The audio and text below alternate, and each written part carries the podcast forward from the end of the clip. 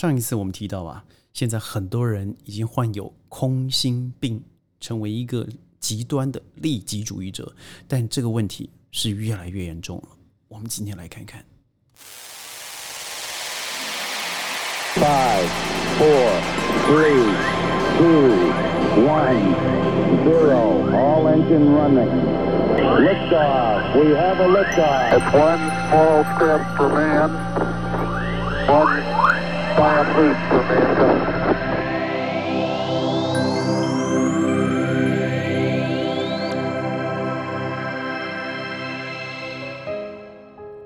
欢迎您加入今天的小宇宙大学习的行列，我是事事与共、万里天下的行天下。在这个频道里头呢，我会借由过去商业教练的心得、对前瞻教育的看法，加之生活智慧的见识，还有世界旅行的小故事，和您在每天十五分钟进入知识的汪洋。呃，我们上次提到了这个北大教授、副教授所提出来的空心病，他呃，空心病，对他认为是一个现在孩子们在读书的过程、养成的过程，他失去了方向感，失去对生命价值意义的和自我的肯定，很多是来自于他必须要做给外界对他有好的观感、有好的评价，所以对我们来说，最容易好的评价就是。好好高考，好好读书，上了好的大学，这个然后最好拿一个硕士、博士，这样就够了。但现在资讯发达的过程，你看网络上面啊，像我自己每天收到的 email 有多少告诉我们可以经由网络完成学业，而且甚至有非常所谓了啊，在常春藤联盟也好，美国、亚洲、欧洲的学校。要求你现在不用进入以前的那种，就是读夜校等等的，你就每天上网完成，好像我看到三百个小时啊，你就会拿到个硕士等等的。所以现在的学习已经不像以前这么样的狭义了，而且现以前我们那个时候可能呃学科非常的简单，也就是那些方向，但现在不是。录音有录音专业，管理有管理的专业，管管理下面又分中文、英文、西班牙文、旅馆、餐饮等等，很难想象的。也就是说，是让，透过科技这个害我们也好，帮助我们也好的一个利器，它已经不再像是我们以前一样，一定要走在校园里头，然后厮杀着杀出一条生路。你看，很多优秀的代表者，他并没有一个完成。呃，完好的学历的，包括 Steve Jobs，或是我非常崇拜的呃这个二战的重要的英国首相 Churchill，他也并没有大学学历。但我这样说的话，你可能认为我老生常谈，就是说每个人都这样讲，那是不是学历不重要？不是的，我认为学习远远胜过学历。只要你有良好的学习，学历你一定会拿到，只是何时。这未来我要举个例子，但是我今天要说的是，皆由我上次所所说，我看到几个朋友的回应，说到这个空心菜，他们非常有感，要我多说一些呃利己主义者。呃，我想我不想提这个话题太多，因为我想说的另外一个就是，到底现在精神障碍有多么严重啊？我记得有一个在我在吉隆坡认识的一个医生朋友，他是一个标准，就是在内地。由精致教育里头提供奖学金到最好的学校读完医学系，然后出国。呃，奇怪的是，他的英文能力很差，所以呃，很多时候他在沟通的时候还需要翻译，我有点压抑。当当然，他被了这些很有名的石油公司聘请到这个钻研油台上面，在海上面做这个驻地的医师，后来又聘请回呃吉隆坡，后来到了新加坡，他。我有天我跟他去闲聊到吃饭的时候，我说：“哎，那你什么时候会回内地服务啊？你这么样专业的人。”他说：“天哪，我才不要回去呢！”他说：“我怎么可能会去那个地方呢？这个世界多好，为什么一定要回那个地方？”我说：“那不是培养你的地方吗？”他说：“对，就是因为这样，我才知道有多讨厌，我才不要回去。”这是第一个案子。第二个是在纽约，呃，在纽约的时候也是很奇怪的。这个这个朋友他也是个医师。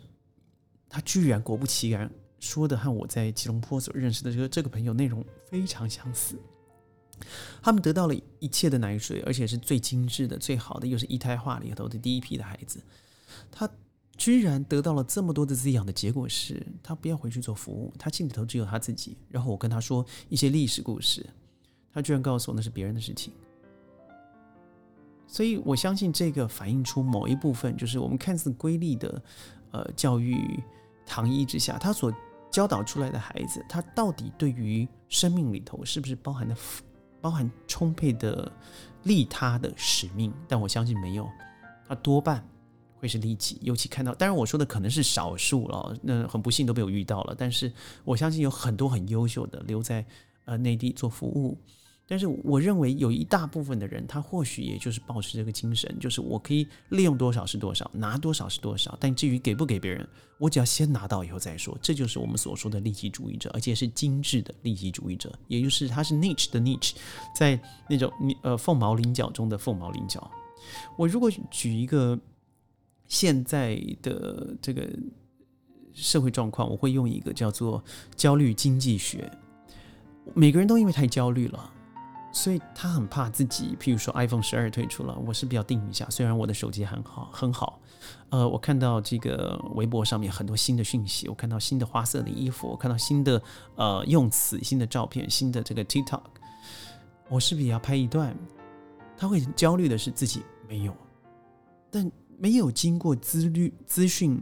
传播的过程，我们是对自己东西实际上是满足的，它不会产生这种过分的在乎或是焦虑。譬如说手机，可能以前我们那个时候一只手机出来，我会用两三四年，甚至四年。我记得有一只手机我放了四年，但现在几乎是每一年会随着这个呃这个通讯商也好，或是呃手机的这个三星啦、iPhone 啦、OPPO 啦、vivo 啦，呃以前的 Motorola。他出了手机，他就会强迫你经过各种管道、各种广告，从 Facebook、微博、微呃这个这个群组、呃 Instagram 广告里头看到看到它，不像以前我们走在路上看到大大板子，不是？现在手机里头每天可以阅读到这一些，而且他知道你倾向喜欢哪一种品牌，所以我认为焦虑经济学这个已经发生在它不是一个少数现象，它是一个。普遍的现象，它会逼的人去盲目的花钱，然后把人搞到焦虑、搞崩溃、搞恐惧、搞搞脱离。因为我发现我没有跟上的话，我就脱离了。所以我认为这是我们现在这个大时代的一个特征，而且好像只会越来越严重。我举个最大的数据，那就是我们亚洲的话，是以内地中国来说好了，精神障碍率，精神就是精神障碍上来说了哈。上世纪在八九十年代的话，一百个中国人当中只有一个人。患有精神障碍，而这个数据推到二零零五年的时候，已经达到了一百个里头有十七点五个人。而如果一千个人的话，大差不多就一百个一百八十个人要去这个做一些精神失调的的的的看诊了。所以我觉得中国的精神障碍怎么会变得这么严重呢？实际上是并不是因为什么生物性的疾病哦，像是精神分裂症造成这样子的发病率。而是在过去三年，在过去的三十年之中，什么东西都变大了。譬如说，焦虑、抑郁、焦虑症，还有抑郁症。为什么？我们可以看一下这个数据：焦虑症的发病率，上世纪八十年代大概百分之一到百分之二，现在是百分之十三呢。所以现在用这个数据都是来自于世界卫生组织发表在最高整级的医学刊物上，全国流行病。调查的数据，所以如果至少一百个人，现在内地的中国人来说，有十三个人是焦虑患者。更糟糕的是，抑郁症障碍的发病率提高了。所以，到底什么东西逼逼得我们必须要成为这样子？我认为资讯是一个非常非常逃不了的一个问题啊。譬如说，我我不知道各位有多少人习惯用微博，有多少人习惯每天都要看 Facebook。或许你不发，但是。你在使用它，你使用的过程，当你点击的过程，这个所有的这个 marketing 的 provider 他们会知道抓到你喜欢什么东西，而且你会发现，当你点击了一个东西以后，它会直接连接到你所有的 AI 判断你喜欢什么，想要什么，你想知道什么，想追求什么，而中找到你根本不需要，而你看起来会刺激你有购买欲望的东西。所以我相信，如果以数据来说，美国人事实上比我们还糟的哦。你看现在的 Trump，他很标准的就是一个标准标准的一个那个躁郁症的患者嘛，对不对？他们在美国来说，他们的抑郁症的发病率啊，大概是百分之九点五。为什么我们要提到美国呢？因为过去三十年，我们受美国的影响是非常大的。真的，我觉得，你看我们现在用的 Google、iPhone、呃 Bing、Microsoft、iOS、呃 Facebook、Instagram、Pinterest、WhatsApp。都是来自于美国，所以你说它是科技大国嘛？虽然我对这个科技是打个问号，但我们不能否认，我们的手机，不论是你是 Android，你是 iOS，都是被美国控制的。所以当他在攻击你、批评你的时候，你不要忘记了，系统是你自己的，你所造成的东西，然后你把所有东西塞了进去，然后你告诉别人说别人在泄露国安机密，这也是这就是标准的美国价值。所以我觉得。因为我们过度的仰赖了现在这种资讯沟通方式，把什么东西都加速了。以前我们可能要完用一个月去完成的事情，现在三天、两天甚至一天，email 的来往可能只有几分钟之内已经决定一件大事。所以这到底是好不好？这个我们是不是可以延缓这个发生？比如说，我说呃一呃一千个里头一百八十个人要去看病，这样严重的状况呢？我觉得。可以诶，这来自于第一个是，当你成成为一个教育者，教育者当然父母就是个教育者。你怎么看待手机和资讯这个问题？还有你多少时间被手机给绑架了？你曾经的亲子关系也因为手机而减少了。再来，我们看的是教育上的改革。我们的学生并没有因为教育改革而减轻了他的工作量，没有读书量，没有，他只有增加，没有减少，因为他发现别人都在读书，我没有怎么办？而他却不能利用他正值青春年华的时候，像我们一样，以前去玩个泥巴，去去呃河边呃玩个水，不行，那些都是奢侈品，他必须要在一级。的城市里头做一级的学校读呃的教育，受一级学校的教育，然后得到一级的结果。但对不起，你想想看，现在这样的教育是不是毁掉了他们呢？曾曾经我们想的是，读书应该在学校交朋友、打球，然后回家以后吃饭，好好的和爸爸妈妈分享。但是。手机已经取代了我们，短讯取代了我们，把影片取代了我们，或视讯取代了我们曾经有的亲子接触。老师很轻描淡写的在呃短讯里头批评孩子几句，那孩子回去可能就 K.O. 了。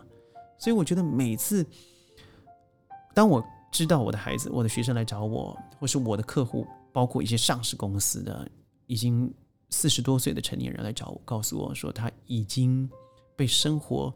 逼到临界点的时候，我事实上我心里头出现的更多的焦虑是，对他只会更严重，甚至我不能帮助你。当你还无法脱离现在现有的生活状况的时候，所以现在外面还流非常流行的网咖嘛，对不对？所以很多孩子一丢下去，下课以后就花个呃五十一百块钱，或者是十美金、二十美金，就把钱投资在一个你。真的不知道的世界。好，你进入网咖，你可能是上网，上网你交到，你可永远不可能知道他在哪里，或者是你从来没想过你会接触的朋友，而在网络上发发生了纠纷，而进而产生了霸凌，而真的发生了实体互殴甚至丧命的案子。这是第一个。第二个是他到了网咖，因为他家里可能父母有限制，他这样子的一个网络环境。于是他进了网咖，他可以恣意的看他的情色也好、暴力也好的影片，而得到的是更多灰色的教育。所以你说精神病怎么可能会截止？它只能增加而已啊！因为我们手上拿着就是犯罪的利器。所以我认为，我们怎么截止这样子的事情，最重要的方式，事实上应该想的是，我们怎么从资讯的管理。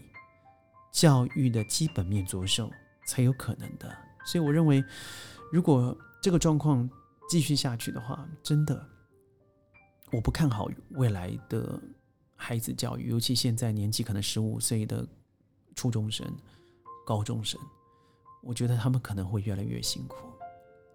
当然，我这几集谈的会比较灰色一点，但是我必须要把一些社会现在发生的现况，尤其我觉得这篇文章实在太好了，所以北大教授当他提出来这个这这些想法，而这个文章是由徐凯文先生所写的，我相信这篇文章里头有太多的感触，而我在阅读这篇文章的时候，我发现它的确就充斥了我们的生活，那不能只靠文字来传播。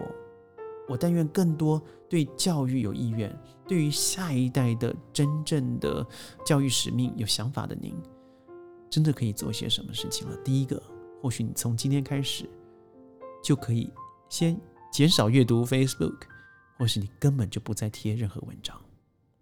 记得，再放纵也要遵守规则，再忙碌也要在乎健康，再困难也要爱惜信用，再曲折也要善待家人。